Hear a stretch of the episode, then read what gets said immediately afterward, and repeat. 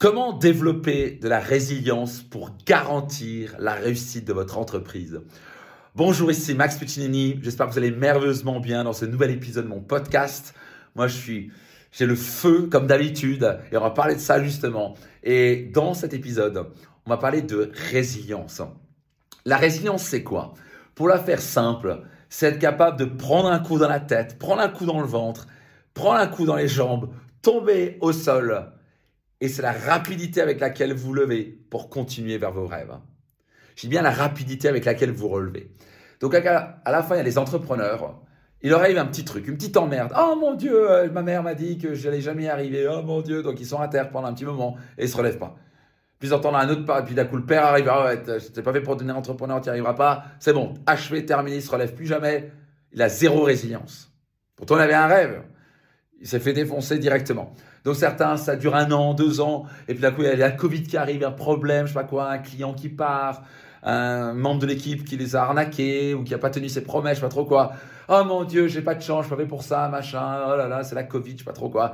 Il tombe au sol et il reste vraiment très longtemps et certains se relèvent même pas. Donc terminé pour eux. Et pour d'autres, c'est eux, ils se relèvent mais après un an. Donc c'était, euh, ça leur a mis trois semaines ou deux mois, mais parfois deux mois, c'est trop tard, tu n'as plus de cash flow, tu es out. Donc, qu'est-ce que ça veut dire? La résilience, la capacité à prendre un pain, tomber au sol et se relever, reprendre un pain, tomber au sol et se relever.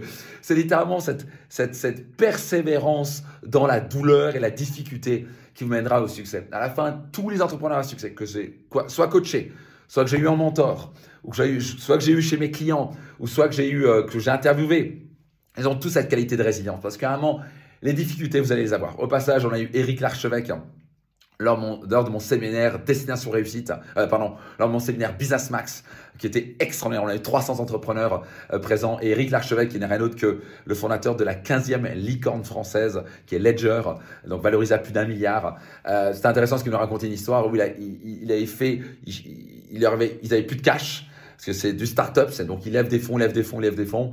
Euh, ça prenait énormément de capital. Et se retrouve, il avait fait 50 présentations à 50 investisseurs.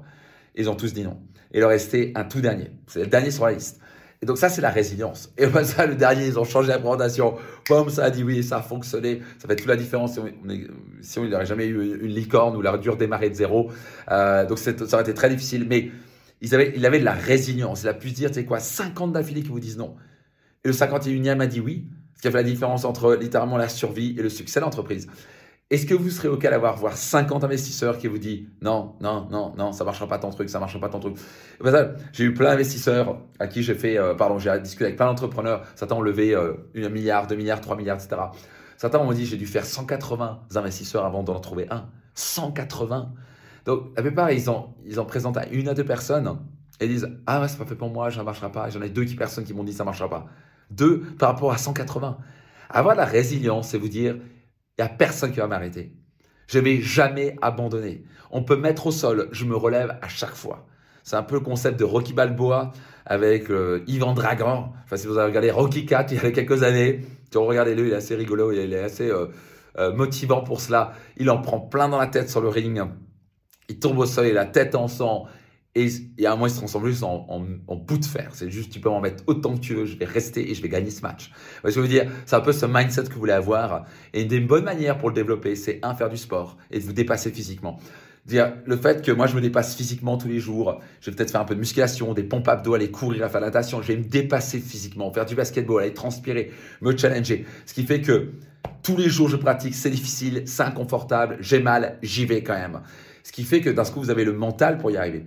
Et la deuxième chose qui est fondamentale pour développer de la résilience, c'est d'avoir un rêve fou avec un pourquoi fort. Vous devez avoir un rêve qui vous excite, que je vous dis, je le, c'est ça que je veux atteindre. Et voici pourquoi je veux l'atteindre. Quand vous avez un pourquoi fort, par exemple pour moi, c'est pour ma famille, pour faire un impact massif dans la vie de, de, de, de dizaines de milliers d'entrepreneurs.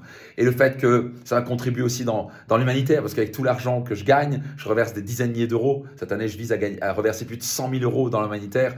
Un de mes objectifs forts, c'est pouvoir reverser plus d'un million d'euros dans l'humanitaire. Donc, je n'ai pas le droit de me plaindre au sol. Vous n'avez pas le temps de vous plaindre au sol. Vous avez un temps pour une chose, vous relevez, réapprendre la situation. Et c'est parce que quand le coup arrive, vous savez comment, vous l'avez vu venir et maintenant vous pouvez passer à travers l'étape suivante avant de vous reprendre un autre coup.